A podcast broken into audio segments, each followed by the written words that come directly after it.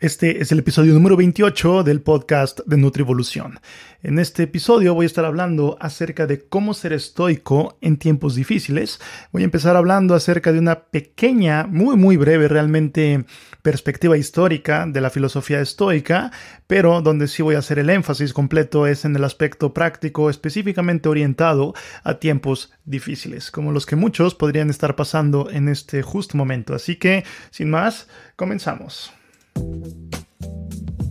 Bienvenido al podcast de Nutrivolución, el programa que habla acerca de cómo mejorar tu salud, aspecto físico y rendimiento a través de hábitos de vida modificables, tales como la alimentación, el entrenamiento físico, entre otros. Esta mejoría es un concepto al que me gusta llamar biooptimización, así que lo que escucharás a continuación tiene el propósito de informarte acerca de las estrategias que buscan optimizar tu biología como ser humano, mezclando tanto la sabiduría ancestral como la ciencia moderna. Para más información puedes acceder también al sitio web nutrivolución.com, en donde encontrarás todo el material exclusivo que está disponible para ti. Esto es en nutrivolución.com. De igual forma, si tienes algún comentario, puedes contactarme en Instagram, arroba Nutrivolución. La información aquí presentada es material de guía y no debe ser utilizada como prescripción nutricional. Dicho esto, si quieres acercarte un poco hacia tu optimización biológica, disfruta este episodio.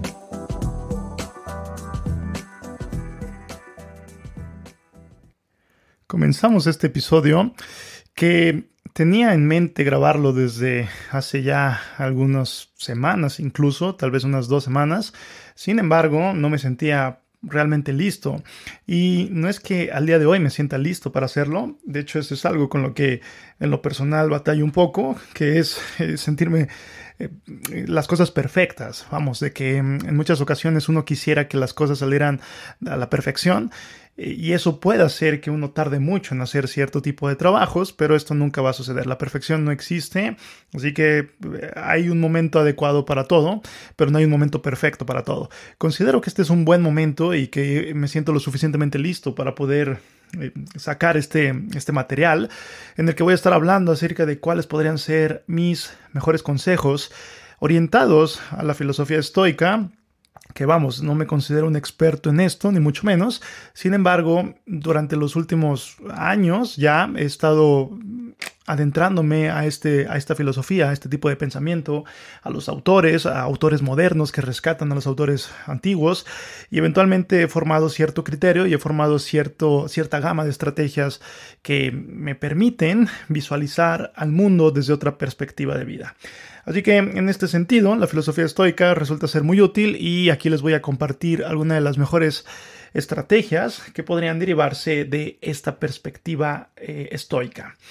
Ahora bien, hay algo que debemos de, de, contemplar y hay algo que tenemos que tener muy en claro y es que los estoicos nos dicen que hay dos fuentes principales de la infelicidad. Para que una persona sea infeliz es por dos principales motivos. El primero de ellos es que somos insaciables.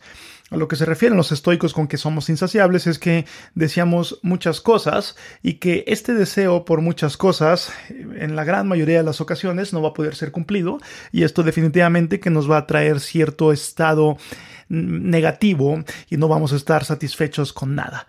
Y esto es algo que, bueno, si no lo atacamos eh, en su, en su momento adecuado, podría repetirse básicamente toda la vida por ejemplo, en un inicio tú puedes decir que quieres, vamos a decir, cierto ingreso económico. Entonces vas a estar trabajando hasta que puedas conseguir dicho ingreso económico, pero para ese momento ese ingreso económico ya no va a ser el, necesario o ya no va a ser el deseado porque ahora va a ser un número más alto. Y así te puedes ir hasta llegar a, a ser insaciable. Y es a lo que se refieren los estoicos. Entonces, contemplando esto y poniendo el dedo en el renglón, haciéndonos conscientes de que esto está sucediendo, es una buena estrategia para poder abordarlo de otra, de otra forma. Esa es la primera. Y el segundo motivo por el cual usualmente solemos ser infelices es que nos preocupamos mucho por cosas que están completamente fuera de nuestro control. Y este es uno de los aspectos básicos, clave de la filosofía estoica.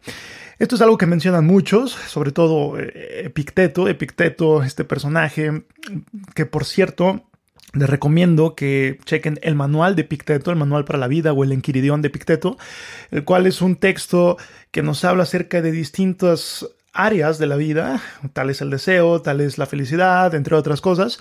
Y una de las cosas que menciona al inicio es precisamente esto, que las cosas que están fuera de nuestro control son cosas por las cuales no deberíamos de preocuparnos. E irónicamente solemos preocuparnos mucho por estas cosas. Claro está que hay cosas que podrían estar dentro de nuestro control y también cosas que podrían estar parcialmente dentro de nuestro control. Pero hacer esta diferenciación podría también marcar una diferencia en cómo interpretas la vida y si estás más infeliz o no. Ahora bien, antes de pasar a los consejos, también es importante hablar acerca de qué es lo que buscaban los estoicos. Y los estoicos lo que principalmente nos dicen es que el ser humano debería buscar la eudaimonia. A lo que se refieren con esto es una especie de felicidad, pero va más allá de la simple felicidad lo que conocemos nosotros como felicidad, del jajaja.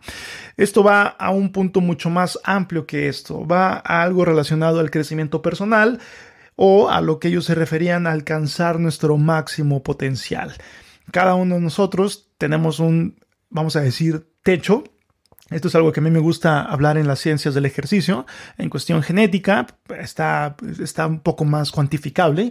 Nosotros tenemos cierto techo genético para distintos parámetros, unos más cuantificables que otros. Sin embargo, lo que es un hecho es que cada uno de nosotros tiene cierto potencial. Ahora bien, en este sentido, que es hasta donde tengo entendido, menos cuantificable, pero en este sentido también tenemos un potencial que nosotros podríamos alcanzar. Y la idea es tratar de buscar ese potencial. Y un aspecto práctico, si me preguntas en este momento, es cómo saber si, si ya estoy o cómo, cómo saber si, cómo hacer para poder alcanzar mi potencial. Pues mi respuesta rápida sería síguelo intentando. Y síguelo intentando y síguelo intentando. Por ejemplo, si me preguntas en la cuestión del gimnasio, sigue levantando pesas, sigue haciendo las cosas bien y eventualmente saldría. Claro está, en cuestión de masa muscular, esto es algo más cuantificable, podemos sacar índice músculo óseo y de esta forma tener un parámetro por el cual basarnos. En este tipo de cosas, eh, tal vez no haya algún tipo de límite y si lo hay, tal vez sea muy difícil de poder cuantificar con algún tipo de métrica. Dicho sea el caso, eh, siempre síguelo intentando. Eh, y a lo que me refiero con síguelo intentando va a variar dependiendo de cuál es tu objetivo y tu misión de vida. Así que esta es la eudaimonia. Esto es a lo que se refieren los estoicos con buscar la felicidad, pero desde un punto de vista mucho más amplio que esto, es alcanzar nuestro verdadero potencial. Y a través de esto, o de esto más bien, se van a derivar dos, eh, dos valores fundamentales que los estoicos nos promueven y que se promueve su búsqueda.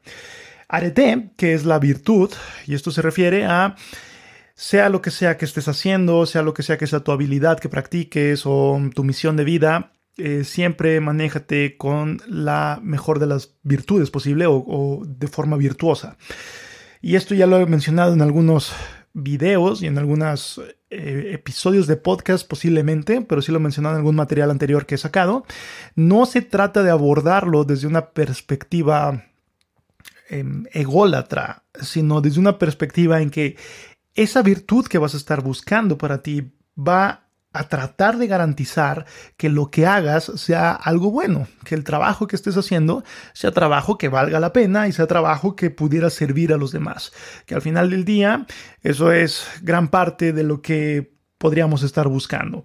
Ser de utilidad para el mundo, ser de utilidad para el universo a mayor o menor medida dentro de lo que podamos, pero definitivamente que si, si nosotros hacemos nuestras actividades buscando la virtud, sin duda que podríamos hacer mucho mejor las cosas que si no tenemos esto en cuenta. Y por último, la ataraxia, que se basa en la tranquilidad. Tranquilidad de la mente, tranquilidad de que eh, estar conscientes de muchas cosas que pudieran, por ejemplo, estar fuera de nuestro control. Otra vez viene este tema. Y esto podría, hasta cierto punto, tratar de garantizar cierta tranquilidad en nosotros. Pero estos dos aspectos son fundamentales que se derivan de la eudaimonia. Ahora bien, entrando de lleno a estos cinco aspectos prácticos para tiempos difíciles, podemos empezar con lo que William Irving, cuyo libro recomiendo, The Stoic Challenge, este es un libro eh, bastante reciente. Este es otro libro de William Irving, que también tiene el libro de A Guide to the Good Life, una guía para la buena vida, el cual es una obra bastante completa si lo que quieres es adentrarte a la filosofía estoica. Así que lo recomiendo bastante. Pero este libro tiene un aspecto un tanto mucho más práctico. Y lo que nos dice William Irving y el mensaje principal de este libro, eh, de donde se derivan muchos subtemas, pero el mensaje principal es que hay que ver los obstáculos o los contratiempos que nosotros podamos tener en un día a día. Claro está que pueden ser cosas tan minúsculas como algo del tráfico, como se me hizo tarde, eh, alguien me hizo enojar en la caja para pagar en el súper, cosas que pudieran ser bastante básicas, pero podría haber también contratiempos o obstáculos que podrían llegar a ser bastante grandes, mayúsculos, tragedias mayores, digamos. Pero todo tipo de obstáculos, lo que nos dice William Irving, es que hay que verlos como una prueba, y él lo menciona así, una prueba de los dioses estoicos. Vamos a decir que esta crisis que estamos viviendo todos, vamos a decir que hay distintas formas de abordarlo. Y la filosofía estoica es una filosofía de vida que busca reprogramar tu manera de ver la vida, si lo queremos ver de cierto, de cierto modo. Vamos a decir que cada quien lo puede interpretar de la manera que quiera, es la misma crisis, pero distintas personas lo van a ver de, distintos, de distintas formas. Alguien que podría adoptar la filosofía estoica y siguiendo aún más esta estrategia de William Irving, podría decir que esto que está sucediendo es una prueba estoica, una prueba de los dioses estoicos. ¿Qué quiere decir esto? Que es una especie de, vamos a decirlo como examen, es una especie de mm, esto, prueba, que los dioses estoicos nos están mandando para poder tener eh, algún beneficio eventualmente o simplemente porque ellos nos lo quieren mandar y quieren probarnos. Y si nosotros la abordamos de esta forma, puede ser mejor que si lo abordamos con una mentalidad de víctima. Es muy fácil hacerse la víctima, pero esto tiene más sentido. Esto eh, le podríamos encontrar más sentido. Y bueno, conectándolo un poco, esto me recuerda a Viktor Frankl en su libro de El hombre en busca de sentido, que por cierto, analizándolo un poco, encuentro ciertas, ciertas características estoicas que aplican eh, o que son similares a la filosofía estoica, con lo que tiene que ver con su, su estrategia eh, terapéutica, que es la logoterapia. Pero este es un libro que le recomiendo también, Viktor Frankl, El hombre en busca de sentido. Entonces hay ciertas similitudes porque es eh, ver los obstáculos y encontrarles algún significado. El significado que William Irving nos propone que le encontremos es que esto es una prueba que debemos superar. Así que si no queremos quedarles mal a los dioses estoicos, más vale que nos pongamos las pilas y que hagamos lo que tengamos que hacer para poder superar esta prueba. Este es el consejo número uno. Siguiente consejo, perspectiva. Con respecto a la perspectiva, esto también lo menciona William Irving en su libro, pero podemos ejemplificarlo de esta forma. Vamos a decir que vamos a comprar un producto, vamos a decir una playera.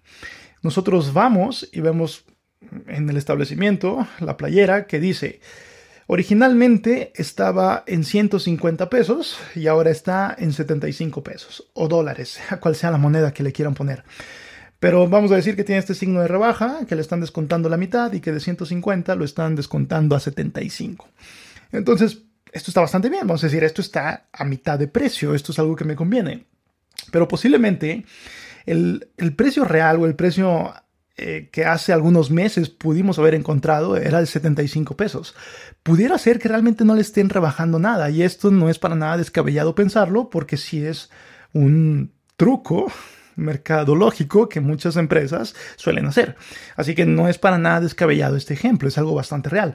Pero nuestra mente confía en que realmente estamos obteniendo un beneficio por una cuestión de perspectiva. Si nosotros teníamos este primer número y después eh, nos dicen que esto está a mitad de precio y este segundo número es más bajo, pues definitivamente que esto nos va a llamar más la atención.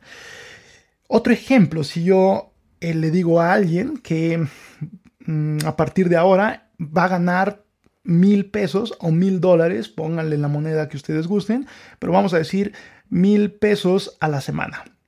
Entonces yo le digo a alguien, tú vas a, partir de ahora tú vas a ganar mil pesos a la semana. Entonces él va a decir, bueno, 4 mil al mes, esto hay dos formas en las que lo podrían abordar. Hay quienes podrían decir, esto es muchísimo menos de lo que yo ganaba, o hay quienes podrían decir, esto está bastante bien, esto es más de lo que yo ganaba. Así que es una cuestión de perspectiva. Y si nosotros ponemos las cosas en perspectiva, y estos son ejemplos un tanto triviales, pero de aquí podemos abordarlo a más allá. Eh, por ejemplo, podemos estar hablando de enfermedades. Eh, podemos decir, no tengo un peso en la bolsa, pero estoy completo. Tengo mis dos ojos, tengo mi, estoy bien, estoy bien de salud y estoy completo en mi físico y todo. Podría haber personas que no lo tengan. Y así nos podemos ir hasta eh, casos mucho más graves y aún así gente busca la forma de lidiar con eso. Vamos a poner algunos ejemplos. Stephen Hawking, este físico o este científico que tenía esta, eh, este problema, que bueno, le, lo dejó paralítico completamente, pero aún así él contra esta adversidad logró bastantes cosas y, es una persona totalmente emblemática en el mundo de la ciencia. Así que si nosotros ponemos las cosas en perspectiva, eh, podríamos mm, cambiar nuestro mindset con respecto a las cosas que nos podrían suceder.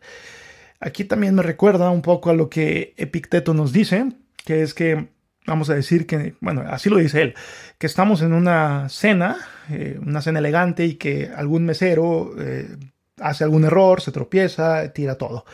Entonces, eh, los espectadores externos, o sea, no el dueño o no la persona que le paga a ese mesero, los espectadores externos no van a tomárselo tan personal, van a decir, bueno, es un error, a cualquiera le pasa, tal, tal, tal. Pero a esa persona, al dueño, a la persona que le está pagando, bueno, digo dueño porque así lo maneja Epicteto por los tiempos en los que se desenvolvían, pero vamos a decir, la persona que le está pagando, el empleador, puede ser que se enoje muchísimo más. Pero es una cuestión de perspectiva y lo que nos dice Epicteto es que cambiemos nuestra mentalidad de ver las cosas eh, como si fuéramos externos, como si fuéramos los, los, eh, los, que están atendiendo a este evento y no eh, la persona que está contratando a este mesero.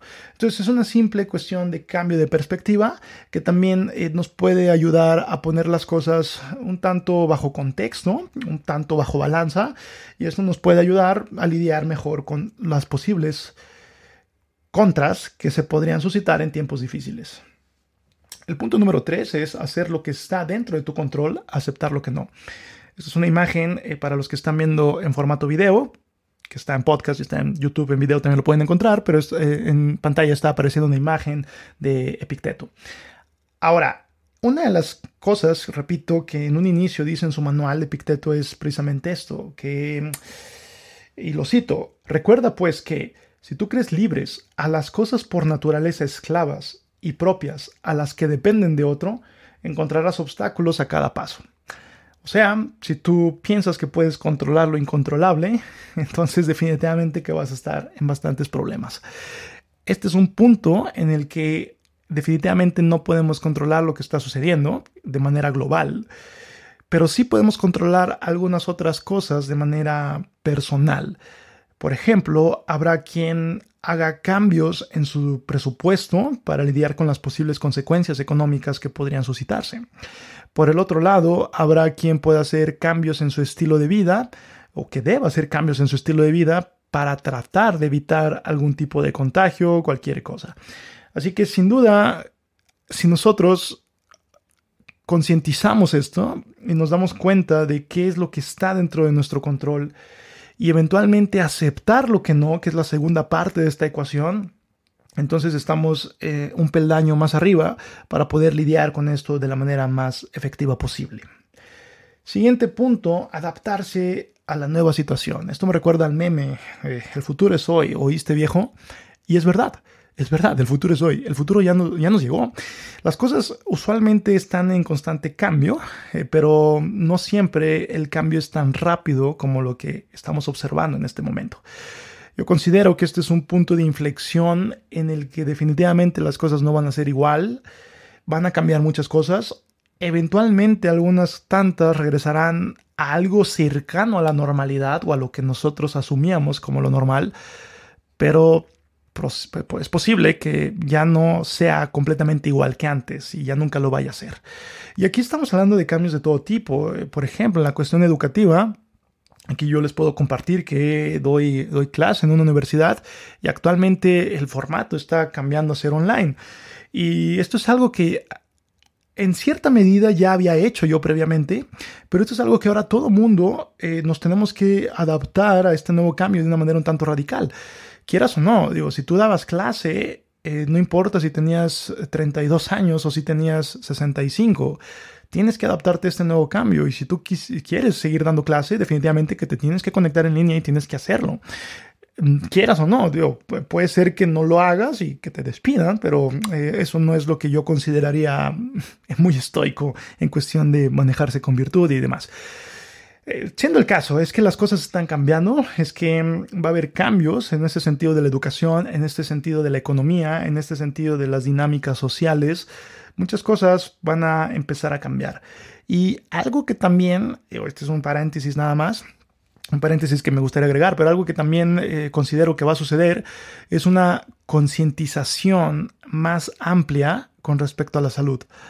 Eh, y no me refiero al aspecto curativo, sino al aspecto preventivo. Muchas de las cosas que actualmente están sonando es un mal estado de salud o un no óptimo estado de salud previo que puede tener más riesgos para problemas. Así que esto es algo que yo considero que va a cambiar. Eh, digo, así lo veo, puede ser que esté equivocado, por supuesto, pero yo considero que va a haber una concientización mayor con respecto a este tema de la prevención y de mejorar hábitos de vida, tal como el ejercicio, alimentación, cuidado del estrés, horas del sueño, etcétera, etcétera.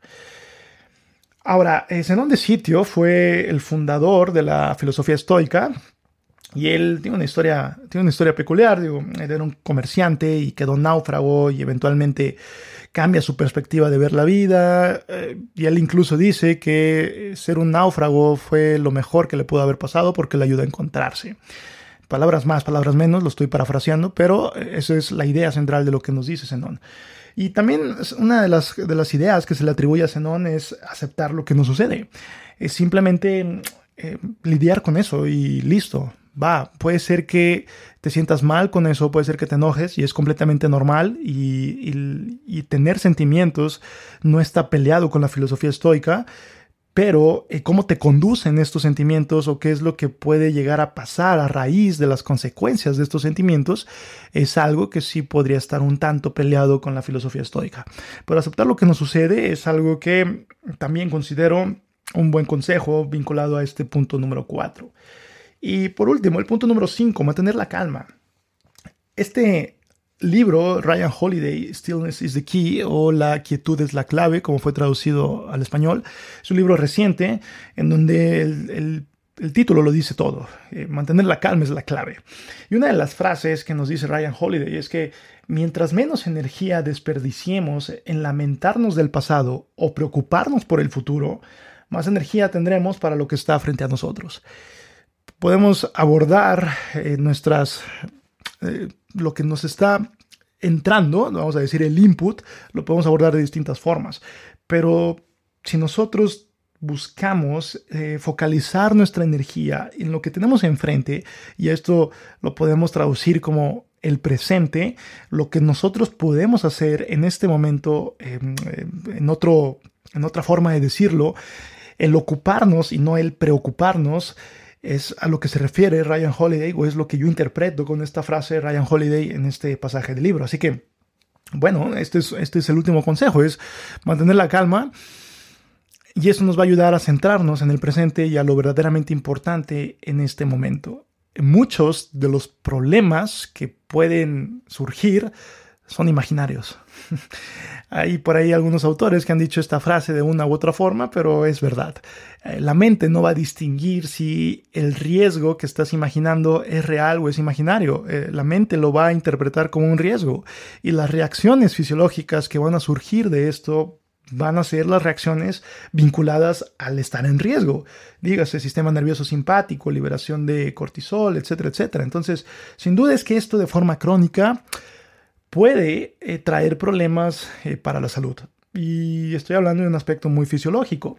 En el área mental habrá expertos en el tema, yo no soy uno de ellos y jamás me he considerado uno, pero eh, habrá expertos en el área mental que podrían dar un poco más de detalle en esto, de qué podría suceder en estos casos. Pero en términos fisiológicos, es un hecho. Hay evidencia que nos muestra que el factor mental de imaginarnos el riesgo eh, puede ser muy similar a como si lo estuviéramos viviendo.